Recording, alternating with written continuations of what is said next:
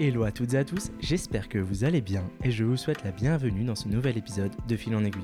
Je suis Émeric Beaumont et chaque semaine je vais à la rencontre de personnalités singulières au parcours hors du commun pour essayer de répondre aux questions que l'on s'est tous déjà posées au moins une fois. Pourquoi certaines personnes ont fait le choix de prendre une voie différente? Comment ont-elles fait pour réussir? Mais surtout, in fine, comment de fil en aiguille elles en sont arrivées là où elles sont aujourd'hui? Et oui, parce que je vous le donne en mille, c'est possible de faire autrement, d'oser et de concrétiser. La preuve, ils ont pu le faire. Et maintenant, plus d'excuses, vous saurez comment. Cette semaine, nous sommes en compagnie de Bertrand Jean. Pour ceux qui n'ont pas encore le plaisir de le connaître, il faut savoir que Bertrand a réalisé l'exploit de devenir multimillionnaire à 25 ans, mais de presque tout perdre 40 ans plus tard. Il n'en est pas moins un homme d'affaires respecté qui a côtoyé des légendes du domaine, à l'image de l'illustre Bernard Tapie. Ensemble, nous avons retracé le fil de sa vie, pour comprendre sa vision, son état d'esprit, son sens des affaires propres à lui-même, mais comprendre pourquoi et comment il en est arrivé là. Il nous livrera des exclusivités et quelques-uns de ses plus précieux conseils, dont le premier, faire avec passion. C'est à l'occasion de la sortie de son premier roman, Love Me, Please Love Me, que j'ai eu le bonheur de le rencontrer. L'écriture, c'est ce qui a guidé Bertrand tout au long de son épopée, et c'est aujourd'hui par ce livre qu'il nous transmet une version française de 50 nuances degrés, inspirée de sa vie et in facto de faits réels. Je ne vous en dis pas plus, et je vous souhaite sincèrement une bonne écoute à la découverte de Bertrand Dian. Bonjour Bertrand, un grand merci de m'accueillir euh, presque chez vous aujourd'hui. Eh ben, je vous en prie. Je vous en prie. Merci beaucoup. Ma première question euh, va concerner votre enfance, parce que vous avez mille vies, mais vous avez commencé quelque part. Comment vous pouvez décrire votre enfance et quel genre d'élève vous étiez? Alors, je suis né dans un milieu d'intellectuels. Mon père et ma mère étaient professeurs de médecine, des grands professeurs de médecine. Et j'ai vu euh, tout petit euh, beaucoup de choses que les autres n'ont pas eu l'occasion de voir. Des gens ont eu la télévision parmi les premiers et les voisins venaient le regarder chez nous. Euh, des grands savants, des prix Nobel, des acteurs. Mon père était un grand pianiste, pas un pianiste amateur, il était un grand pianiste et euh, il a accompagné beaucoup de, de vedettes de variété parce qu'il adorait ça. Quant à moi, mon frère et mes, jeunes sœurs, on a été quand même élevés un petit peu à la dure et il fallait être dans les premiers de la classe. Alors moi, j'étais pas tout le temps premier. Et le jour où je l'ai été, mon père m'a dit une fois que tu es premier, il faut pas descendre. Donc euh, ça a été euh, effectivement euh, une scolarité pas trop mauvaise, mais euh, c'est pas non plus ce que je fais avec mes enfants parce que je pense que le premier de la classe c'est pas le plus malin. Et j'ai des enfants qui sont qui ont une belle jeunesse et qui ont fait de bonnes études, mais pas pas en, pri- en- en- en principe vouloir être toujours devant les autres. D'accord, donc vous avez fait des études. Alors j'ai fait des études, oui, j'ai été à l'école des cadres, j'étais à la fac de droit, et ensuite j'ai fait très très peu d'études aux États-Unis. J'avais envie d'en faire, mais je ne les ai pas faites parce que les affaires euh, m'ont m'ont permis de penser que je n'en avais pas besoin, ce que je regrette peut-être aujourd'hui. Alors pourquoi du coup? Qu'est-ce qui vous a fait arrêter? Alors, euh, j'avais une âme de, commerçant. J'ai d'ailleurs fait du commerce déjà au lycée. Je vendais des pulls et j'avais un petit réseau. Et ce qui me donnait euh, beaucoup d'avantages sur les autres parce que j'avais un argent de poche euh, assez considérable. Et j'ai été d'ailleurs totalement indépendant de ma famille dès 16 ans. Et quand je suis arrivé aux États-Unis faire mes études, euh, j'ai fait deux petites opérations commerciales, en tout cas une qui m'a permis d'arrêter les études. J'ai vendu des mallettes, à l'époque c'était euh, la mode des choses psychédéliques. En France et pas encore aux États-Unis, j'avais des mallettes de toutes les couleurs et j'ai créé un réseau d'étudiants qui les ont vendus et j'ai fait, j'ai fait pas mal d'argent, en tout cas plus que mon prof d'économie. J'ai cru que j'étais plus mal inclus, ce qui n'était pas obligatoirement le cas. Mais comment vous avez cultivé votre sens des affaires? Comment ça vous est venu alors que vos parents étaient professeurs de médecine, donc pas du tout dans les Alors, je vais affaires vous dire une, une chose affreuse que m'a dit mon père, euh, puisqu'il voulait euh, que je sois médecin comme lui. D'ailleurs, il voulait ça pour tous tous ses enfants, et il n'y en a aucun qui était médecin. Il m'a dit, euh, comme tu n'es pas capable de faire grand-chose, que tu n'as euh, ni passion, euh, ni compétences particulières, essaye de gagner de l'argent. Ben, ça m'a peut-être aussi motivé, et euh, j'ai essayé d'en gagner, j'en ai gagné, j'en ai perdu. Enfin bref, j'ai eu ensuite de ça vraiment une carrière de- d'entrepreneur. Donc si on commence la carrière d'entrepreneur aux, aux États-Unis, Voilà. c'était quoi la première étape pour euh, commencer à devenir millionnaire aux États-Unis? Bah, écoutez, je crois qu'il n'y a pas de règle, hein, sinon ce serait assez simple. Euh, ceux qui essayent d'être millionnaires, c'est ceux qui écrivent des livres Comment devenir millionnaire. C'est pas sûr qu'ils le deviennent. Non, il n'y a pas de règle. Il y a des rencontres, des chances, des, des choix, des, euh, des intuitions.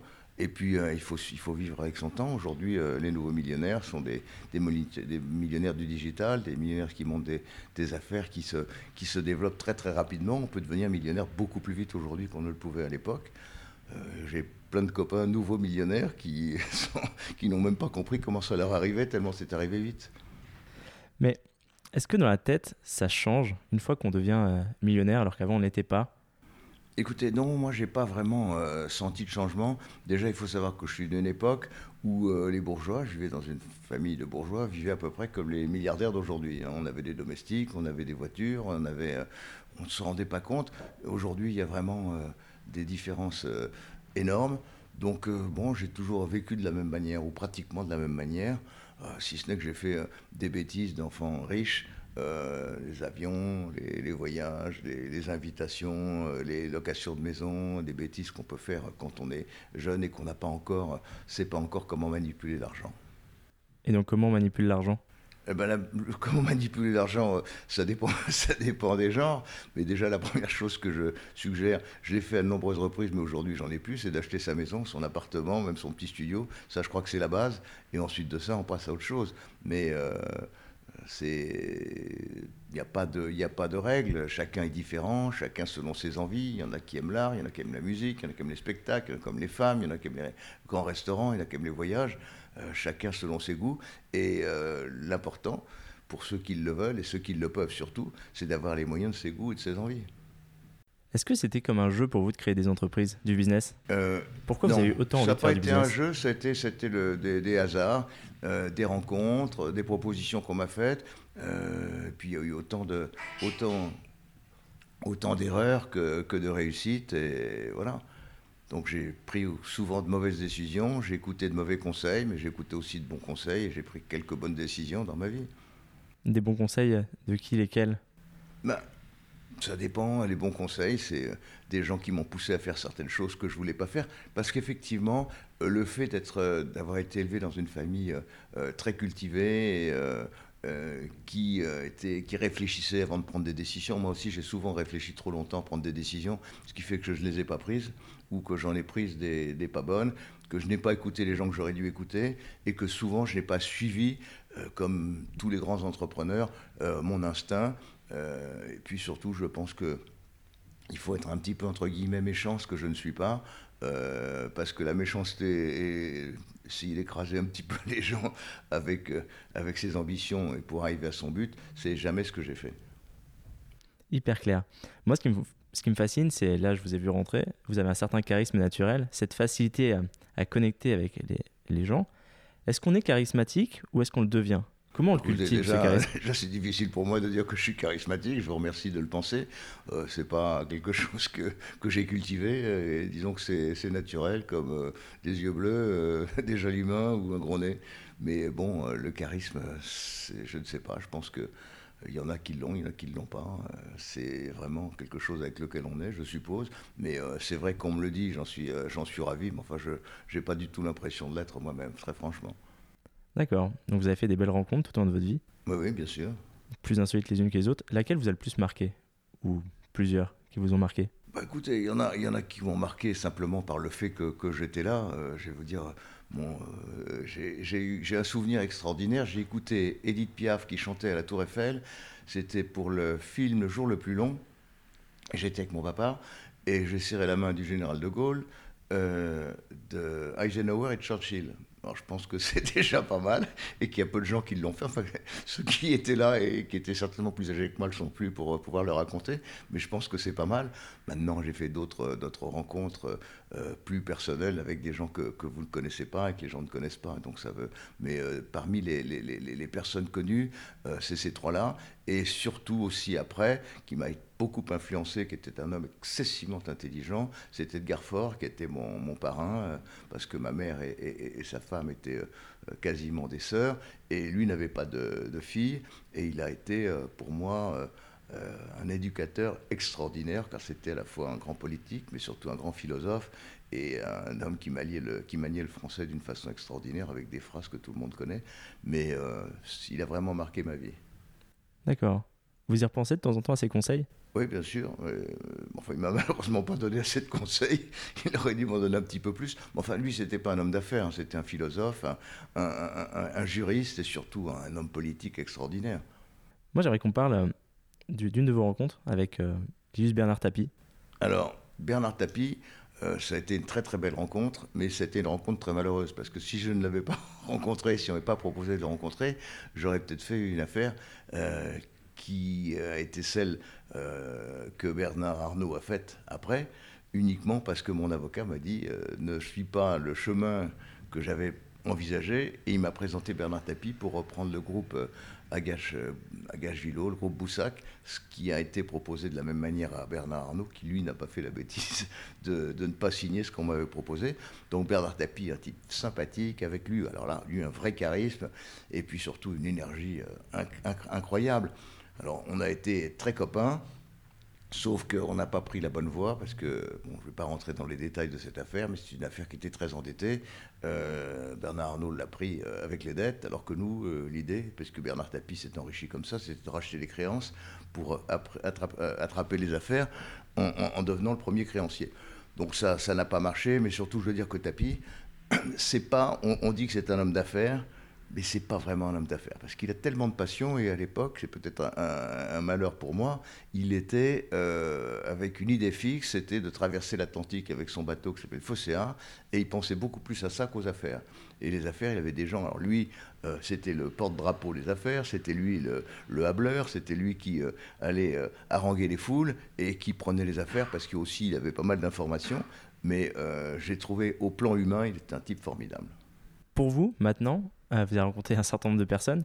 Quel est le point commun des grands hommes avec un grand H, homme ou femme, la, caractéristique commune? Bah, la caractéristique commune, c'est qu'ils sont arrivés quelque part parce qu'ils en voulaient, parce qu'ils avaient beaucoup d'ambition, et puis surtout la volonté, et puis une idée fixe, c'est d'y arriver.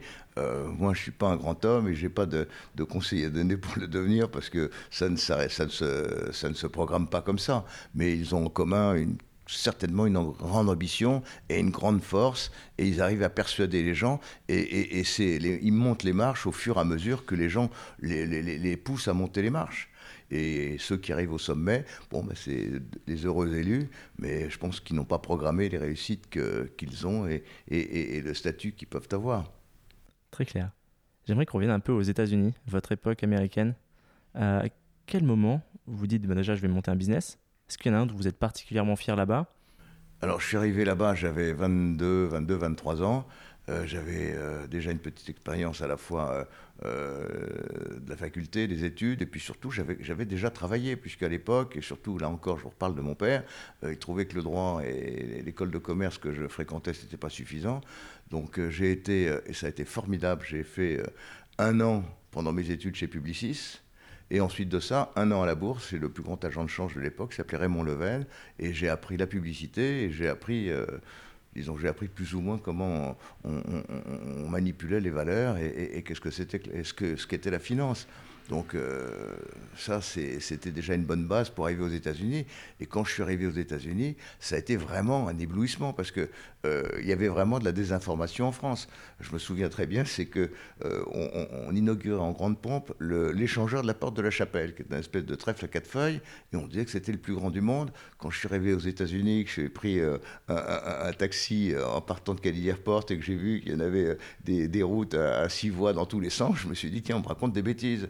Et quand j'ai été, puisque j'ai passé ma première nuit à l'hôtel, parce que j'ai loupé le copain qui devait me, qui devait m'héberger, et j'ai vu une, télévision en couleur, ce qui n'existait pas en France. Bon, et tout ça, les avancées techniques, et puis aussi, euh, là, je l'avais bien connu, puisque j'ai vécu mes 68, mais enfin, c'était euh, euh, liberté des mœurs incroyable aux, États-Unis, et puis surtout la, la bivalence, le fait qu'ils étaient quand même, la plupart des gens, était à la fois très croyant, très moralisateur, etc. Puis de l'autre côté, une liberté incroyable avec euh, la musique, le cinéma, euh, la littérature, euh, les drogues, les boîtes de nuit. Ça avait vraiment rien à voir avec ce qui se passait en France. Et on parlait tout à l'heure de passion. Vous avez une passion pour les femmes aux États-Unis, puisque vous êtes. Alors j'ai une passion. Non, je crois que je dois dire que j'ai toujours eu une passion pour les femmes.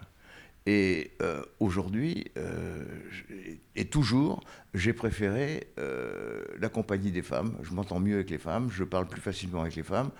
J'ai rien de particulier contre, contre mon sexe, mais c'est vrai qu'avec les femmes, j'ai pas de compétition. Euh, dans tous les sens du, terme. Alors je ne suis pas là pour les, pour les charmer, mais je suis là pour les comprendre, je les comprends, je leur parle, je les écoute, ce qui n'est pas euh, peut-être tout à fait commun à tous les hommes. Et c'est pour ça que j'ai peut-être un peu plus de succès qu'eux, parce que je le recherche aussi. Mais euh, moi, j'étais très proche de ma, de ma maman. J'ai des, deux sœurs dont je suis très proche. Euh, euh, j'ai eu beaucoup de femmes. J'en ai marié quelques-unes. J'en ai épousé quelques-unes, pardon. Et euh, j'ai deux garçons, deux filles. Je m'entends très bien avec tous. Mais c'est vrai qu'il y a un petit plus avec, mes, avec mes filles. Oui, parce que l'histoire de, de, vos femmes, de vos cinq épouses, est-ce que vous pouvez nous raconter? Parce que c'est assez rocambolesque. Bah, écoutez, oui, enfin, je ne vais pas m'apesantir là-dessus. La première, je l'ai épousée euh, moins par passion que par, euh, par devoir, puisqu'elle était enceinte de mon premier fils. Euh, la deuxième, ça a été un, grand coup de foudre, et même après notre, notre divorce et notre séparation, on n'a pas arrêté de se parler. la troisième, ça a été brève rencontre. et, et, j'ai une chose que, que, personne au monde, je crois, n'a réussi. J'ai rencontré ma quatrième femme au mariage de ma troisième et j'ai rencontré la cinquième au divorce de la quatrième. Donc, quelque part, ça fait des, circonstances et des coïncidences amusantes. Bon, euh, j'ai eu euh, trois enfants avec ma quatrième femme qui est formidable et que j'étais même avec elle hier. Euh, on est restés de, bons amis. C'est une mère extraordinaire.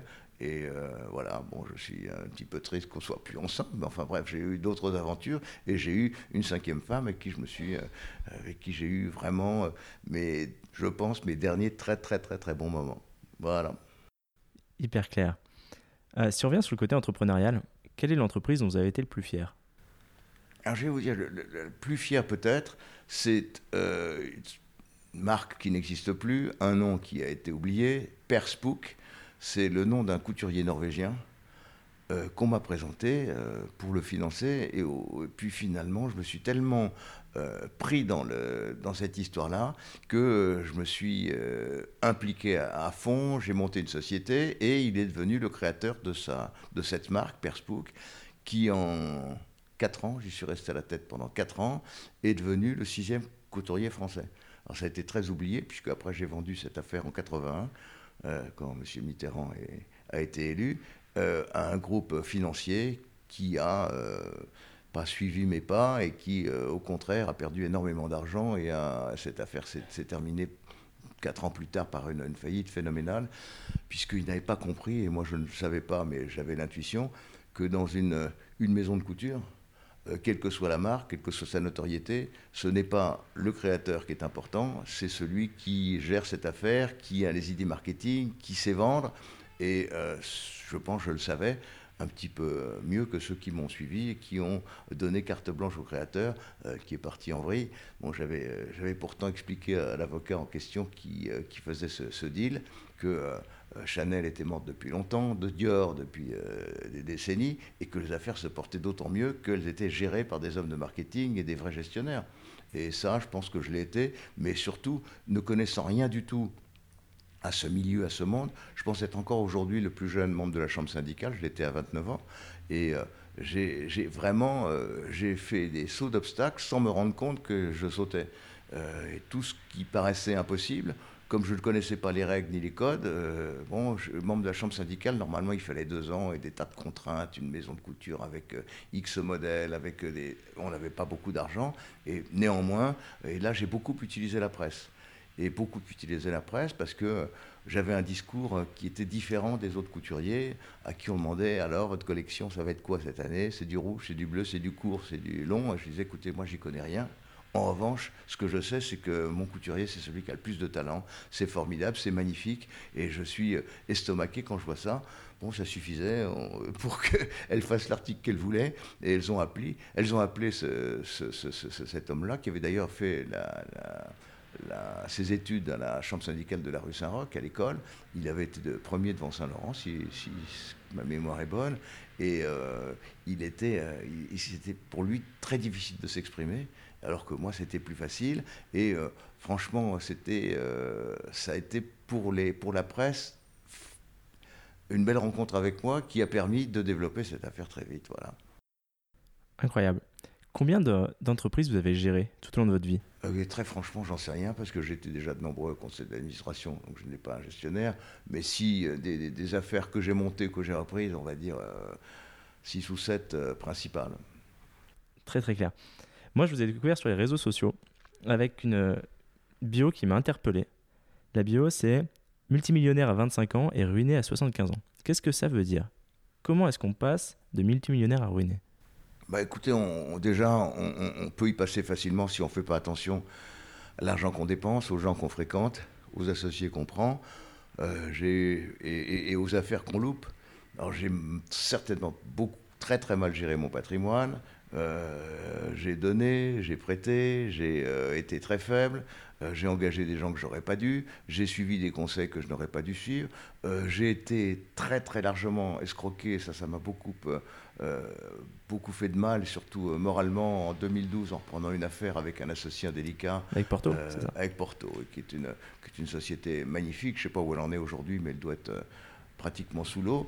Euh, j'avais un programme formidable pour la développer parce que c'est quelque chose que je sais faire. Et le financier avec lequel été associé euh, m'a éjecté avec euh, des, statuts qui avaient été mal rédigés. Et j'ai perdu 4 ans à ce qu'on me, on me rende mon honneur, ce qui a été fait au bout de 4 ans, mais la personne en question avait piqué les actifs, géré l'affaire d'une façon épouvantable, et ça a été une faillite dramatique. Il y a un autre groupe qui a repris, j'ai proposé, j'ai proposé mes services, ils m'ont dit que non, non, ils étaient très compétents. Je leur ai expliqué là encore ma théorie du créateur et, du manager. Bon, s'ils ne l'ont pas écouté, ils auraient été à nouveau en faillite. Et ceux qui ont repris cette affaire, je crois que c'était ceux qui avaient fait euh, faillite en 2012. C'est un milliardaire américain qui a avait repris cette affaire pour faire joujou, euh, pour permettre à sa femme de faire joujou, ce qu'elle a fait. Mais enfin, ça coûte de l'argent, beaucoup d'argent même. Mais là, je ne sais pas où elle en est, mais ça a été vraiment euh, une très grande souffrance parce que j'ai vu, euh, de mes yeux vus, sans pouvoir rien faire, une affaire se diriger vers sa perte avec des, des, des, des, employés, avec des usines. Enfin, c'était vraiment très triste pour moi. Hmm. Vous réussissez quand même vous relever. On va reparler après tout à l'heure avec votre roman. Moi, je m'en suis pas tellement, je m'en suis pas tellement relevé parce que j'ai pas fait grand chose euh, depuis. Et euh, effectivement, je me suis peut-être un petit peu, euh, j'ai passé en tout cas du temps à écrire. c'est à la fois douloureux et c'est tellement agréable quand l'accouchement se produit. Donc là, mon livre est sorti, ça a l'air de, de, bien démarrer, mais ça a été aussi très très dur.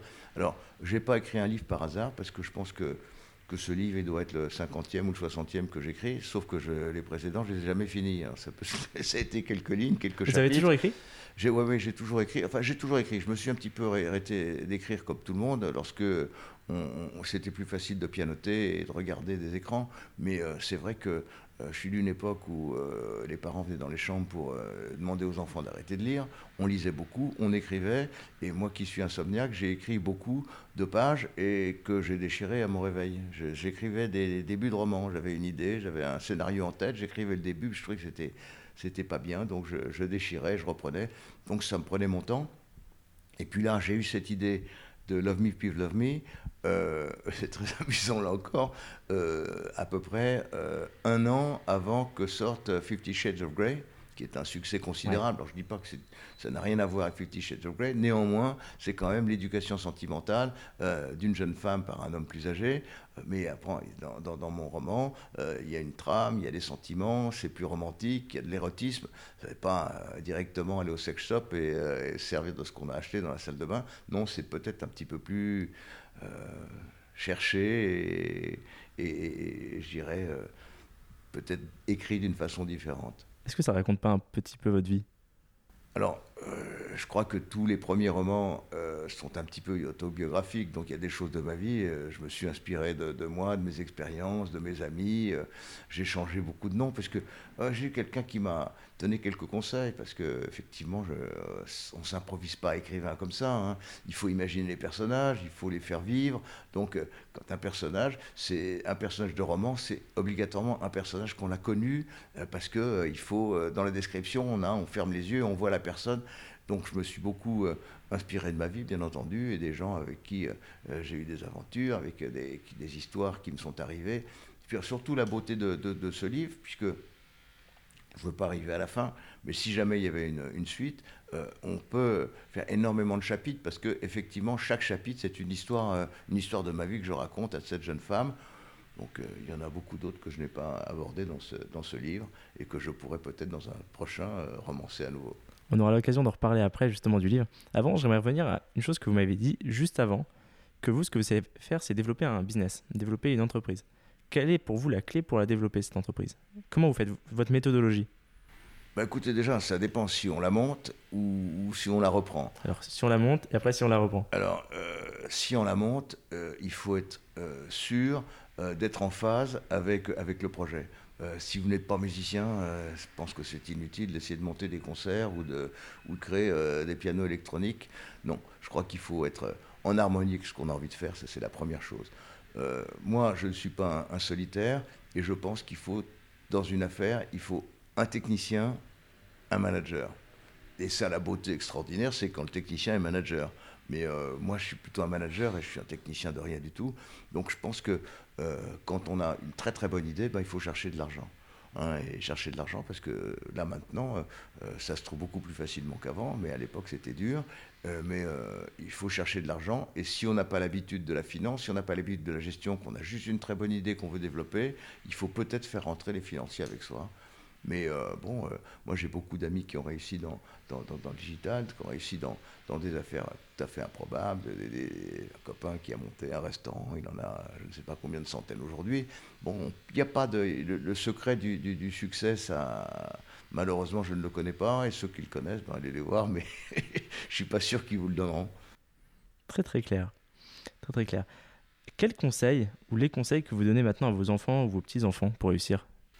Moi, je leur demande euh, d'être euh, raisonnable, sérieux, avec un grain de folie. Et euh, j'ai l'impression qu'ils le sont tous un petit peu. Alors j'ai un, fils qui a fait des études très très brillantes, qui a fait le, tour du monde, qui a eu des, des, opportunités incroyables, qui est revenu en France, qui n'est peut-être pas le, le pays le, mieux adapté pour lui. Bon, il a une, maintenant il est devenu un peu plus raisonnable et euh, il travaille dans une entreprise. Euh, mon deuxième fils, il vient de monter un restaurant avec l'ambition d'en créer je ne sais combien. ma fille fait du marketing, elle est, formidable. Et ma dernière fille, c'est une artiste. Elle, est élève à Penningen et elle est dans le, très impliquée dans le digital. Mais c'est vraiment une, une, jeune artiste et j'espère qu'elle réussira. Très très clair. Là, vous avez parlé de, de, de la France, des États-Unis, de créer des affaires en France que c'était une erreur pour lui peut-être d'être revenu. Est-ce que pour vous, c'est encore possible de réussir en France? Bien sûr, enfin, il y a des réussites tous les jours, bien sûr. Euh, la, France. Non, le, problème d'ailleurs aujourd'hui, c'est que beaucoup, d'après ce que j'ai compris, beaucoup de cerveaux, beaucoup de gens qui ont des projets euh, quittent la France. Euh, bon, pour des raisons que je dirais presque que j'ignore, parce qu'on est bien ici, hein, on est souvent mieux ici qu'ailleurs, mais la, fuite des cerveaux, elle est évidente. En revanche, je trouve que ce serait formidable de faire euh, venir euh, des, cerveaux qui n'ont qu'une envie, c'est de venir en France. Et la réussite, bon, comme je vous l'ai dit, c'est pas pas quelque chose de programmé, mais c'est vrai que bon, euh, la France est un bon pays, on étudie bien. Maintenant, en ce qui concerne la jeunesse, je crois que malheureusement, l'éducation, les écoles, les lycées, les facultés, c'est plus du tout ce que, ce que j'ai connu, et c'est peut-être certainement beaucoup moins bien.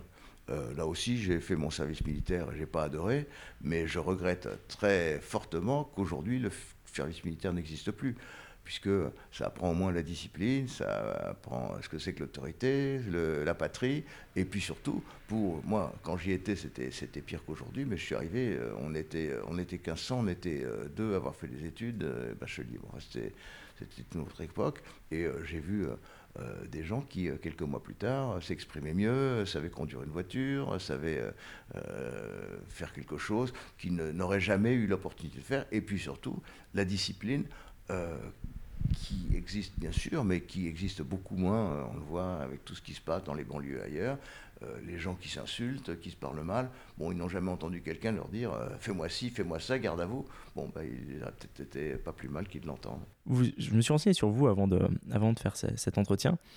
Et j'ai lu, enfin, j'ai vu quelque chose où vous expliquez que demain, si on devait faire quelque chose, c'est qu'avec passion. sans passion, bah. ce n'est pas possible. Ben non, sans, non, non, sans passion, c'est-à-dire qu'on peut faire beaucoup de choses sans passion. Euh, mais sans passion, on est le numéro 2, le numéro 3 ou le numéro X. Mais euh, un entrepreneur sans passion, j'ai pas l'impression que ça marche. Ou alors, euh, il a une bonne idée sans le savoir et ça va marcher tout seul. Mais euh, la plupart sont passionnés par ce qu'ils font, que même si des choses qui sont anodines, une marque, un type qui a un magasin et qui y croit, ben, il est passionné pour ça et il, va réussir. Mais là encore, c'est pas simplement la passion qui vous fait réussir. Si vous avez un mauvais produit, une mauvaise idée, une mauvaise marque ou un, mauvais process, ça ne voulait pas non plus réussir. Hmm. Et vous, qu'est-ce qui vous passionne alors? Aujourd'hui, euh, que mon livre marche, qu'il soit, soit lu, qu'on m'en parle. Et euh, sinon, je vais vous dire, j'ai à peu près fait le tour de la question. Donc, j'ai plus vraiment de, de, passion particulière. Mais là, je, ça, ça, m'amuse de, de, parler de ce livre. Ça m'amuse et, j'aimerais beaucoup qu'il marche. Voilà, c'est tout. Et là, on va en parler justement de ce livre. Déjà, pourquoi, pourquoi ce nom? Pourquoi Love Me, Please Love Me? Au début, euh, le, ce livre, le, premier, le, le premier titre, c'était Aime-moi enfin avec le, même principe que c'est quelqu'un qui supplie quelqu'un d'autre de l'aimer. En, l'occurrence, c'est une femme qui, demande à un homme de bien vouloir l'aimer. Et puis, je sais pas pourquoi, euh, cette chanson que j'adore, euh, Love Me Please Love Me, je me dis comment je pourrais faire pour utiliser ce titre. Et puis, tout à fait par hasard, il se trouve que mon ex-beau-frère est le producteur de, de Paul Naref, qui va d'ailleurs revenir en France et qui a très très gentiment accepté que j'utilise son titre. Et euh, je peux vous dire, c'est peut-être une, information prime time, c'est qu'il va revenir en France avec une nouvelle euh, version de Love Me, Please Love Me. mais je crois que c'est une chanson formidable dans laquelle tout le monde a, dansé les slows, tout le monde a un souvenir de ça, et ça évoque parfaitement euh, ce que j'ai envie d'exprimer dans, dans, ce livre, en tout cas ce que l'héroïne veut exprimer dans ce livre. Incroyable. Et c'était une volonté de votre part de le tourner sur l'érotisme, sur site rencontre d'amour Vous auriez pu parler de plein d'autres choses. Bah oui, mais c'était pas une volonté, ça, ça, ça, m'est venu, ça m'est venu tout ça, tout seul, et puis de toute façon, c'est la, trame, elle est là. Hein. c'est l'histoire d'une femme qui va tomber amoureuse d'un homme, qui lui raconte euh, ses aventures, et les aventures d'un homme, euh, surtout l'homme en question, il y a de l'érotisme, il parle d'une autre femme avec laquelle il a eu une, une, vie euh, pleine, de, pleine de surprises, pleine, de, pleine d'amour, et euh, bon, je ne vois pas pourquoi l'érotisme ne serait pas là, il y est, et je suis content qu'il y soit, et euh, il y est d'une façon, j'espère, pas trop crue ni vulgaire, mais euh, bon, on a le droit de, parler de, choses, euh, de sexualité, de sensualité. Et, bon, c'est pas non plus euh, l'intégralité du livre, mais il y a des pages qui sont assez crues. Et j'espère qu'elles ne vont pas indigner les plus bons. Qu'est-ce que vous pourrez dire à une personne qui hésite encore à l'acheter? Un auditeur là, qui nous entend, ou une auditrice, qui hésite à franchir le pas, de cliquer sur le lien dans la description de l'épisode pour aller acheter, euh, acheter votre livre? Bah, Qu'elle l'achète, c'est pas cher et ça me permet de vivre gentiment. Très bien. Euh, merci beaucoup. J'ai quelques questions plus personnelles à poser à la fin de la discussion. Allez-y. Dont une plus particulièrement. Si demain vous croisez le Bertrand d'il y a 25 ou 30 ans, quels conseils vous aimeriez lui donner? N'écoute pas tes avocats. Clair, net et précis. Euh, dans votre parcours maintenant, avec le recul, quel était votre plus gros échec personnel ou professionnel? Bah, écoutez, avoir euh, eu euh, la main tendue pour signer une affaire qui est devenue la plus grande affaire de luxe planétaire, c'est peut-être personne au monde ne peut avoir de tels regrets. Ceci dit, je suis persuadé que je n'aurais jamais fait aussi bien que Bernard Arnault, qui est un génie et qui a vraiment, en partant de ce, mini-empire, parce qu'il en a fait un très très grand, lui c'est un maxi-empire, mais c'était quand même déjà très très bien, il avait de très bonnes bases, de bonnes marques, mais il a fait un parcours absolument sans faute, ce qui fait qu'aujourd'hui je crois que c'est l'homme le plus riche du monde, ou en tout cas dans les trois. Donc euh, on peut dire que j'ai loupé ça, ce qui est pas mal. Vous avez été au plus haut et vous avez beaucoup perdu. Euh, est-ce que vous avez une croyance qui a évolué? Non, non, pas du tout. J'ai aucune croyance particulière. Si vous voulez me parler de religion. Ah non, pas du tout. C'est juste une croyance. Euh, l'argent ne fait pas le bonheur, par exemple. Non, je crois. Si, si. L'argent euh, ne fait pas de bonheur euh, de ceux qui en ont. peut-être. mais bon, moi j'en ai eu. J'étais très heureux. J'en ai plus. je suis pas très malheureux, mais quand même. Et je me mets à la place de tous ceux qui n'en ont pas, qui n'en ont pas assez, tous ceux qui sont vraiment pas loin d'être à la rue. Il y en a énormément, on ne se rend pas compte. Et cela, croyez-moi, ils aimeraient bien en avoir.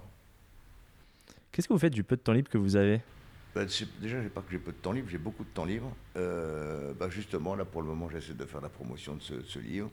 Je lis un petit peu, euh, je m'informe, je suis très informé, ce qui ne sert pas à grand-chose, mais euh, malheureusement, et surtout en ce moment, je vois des choses horribles qui me font réagir, mais contre lesquelles on ne peut rien. Et je ne pensais pas, franchement, je suis un Européen convaincu, j'ai beaucoup, j'ai pratiquement vécu euh, tous les moments importants de, ces, de, ces, dernières décennies, je ne pensais pas sincèrement qu'on verrait ça en Europe, une telle tuerie, euh, un dictateur sanguinaire, euh, et, surtout quelques-uns, parce que j'ai quelques amis qui lui donnent des excuses qui sont d'une stupidité sans nom.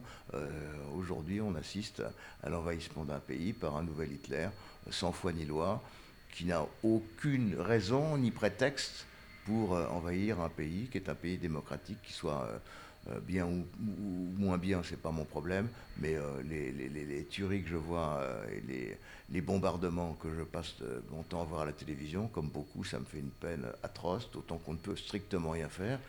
Parce qu'à la différence d'Hitler, il peut appuyer sur un bouton. On peut dire qu'Hitler, euh, bah lui, c'est un, immonde individu, un fou dangereux, mais euh, il, y a eu quand même 60 millions de morts, mais lui pourrait euh, anéantir la planète avec trois pouces à la fois. Hmm. On va parler d'un truc un petit peu plus joyeux, la fête. Je sais que vous aimez quand même encore beaucoup faire la fête. Oui, oui. Où est-ce que vous trouvez cette énergie? C'est dans votre culture depuis toujours d'aimer ça de... Fais pas ça, je crois que c'est une question de nature. Déjà, je dors pas beaucoup et j'ai pas besoin de beaucoup de sommeil. Euh, je suis dynamique. Euh, en dehors de quelques problèmes que j'ai eus euh, qui sont passés, j'ai une très très très bonne santé. et même sans faire beaucoup de sport, je me sens bien. Et comme une chose qui, en tout cas, me permet de tenir le coup, mieux que d'autres, je fume pas, je bois pas. Donc, c'est déjà pas mal. Et vous dormez combien d'heures par nuit Entre 4 et 6. D'accord. Euh, question toujours plus personnelle. Quel est votre plat préféré à vous Mon quoi Votre plat Les, les œufs brouillés au saumon. Bien moelleux. Mais je sais les faire. Est-ce qu'il y a un film ou un livre qui vous a marqué dans Un film Un film ou un livre alors, euh, un, livre, c'est La de la Terre de Arthur Koestler, qui est un, livre absolument extraordinaire qui est d'actualité, euh, puisque c'est l'histoire, si vous ne la connaissez pas, c'est au début de la guerre, euh, tous les Allemands démocrates qui sont venus en France pour expliquer qui était Hitler et le combattre, c'est les seuls Allemands qui ont été faits prisonniers par les Français. Et c'est une histoire magnifique, donc c'est un livre que je recommande. Et non pas seulement parce qu'on parle un petit peu de mon père qui était euh, médecin, jeune médecin d'un camp de concentration français, il y en avait, où on mourait, non pas parce qu'il y, avait des fours crématoires, mais on en mourait parce qu'il y avait le, typhus, les maladies, la, malnutrition. Euh, donc, mais ce livre est, absolument formidable. Euh, quant au, livre, il y a un livre, un, film qui me, qui me plaît beaucoup, j'oublie le nom le film avec Richard Gere. Euh, non, il y a deux films de Richard Gere. Il y a American Gigolo que j'adore. Et euh, euh, le, film avec. Oh, j'ai oublié le. Enfin, un autre film avec Richard Gere. Enfin, disons American Gigolo pour en rester là. Très clair. Est-ce que vous avez un dernier mot pour les auditeurs qui nous écoutent? Bah, Merci pour leur attention. S'ils sont quelques milliers, ça me fait déjà plaisir. Et quand ils seront quelques millions, encore plus. Et je leur souhaite euh, euh, une bonne lecture et qu'ils achètent mon livre, Lovely Please Love Me, qu'on peut avoir très très facilement avec un clic euh, sur Amazon. Voilà. Merci beaucoup de votre temps, Bertrand. À, à bientôt. À bientôt, merci beaucoup. Et voilà, c'est déjà la fin. Mais si vous êtes encore là, c'est que cette discussion de fil en aiguille vous a plu. J'espère que vous avez pris autant de plaisir à l'écouter que j'en ai pris à l'enregistrer. Croyez-moi, c'est uniquement possible grâce à votre soutien alors je compte sur vous pour largement le partager. Ou plus simplement encore, vraiment plus simplement, en me récompensant d'une note 5 étoiles sur Apple Podcast. Je vous dis à très vite pour un prochain épisode.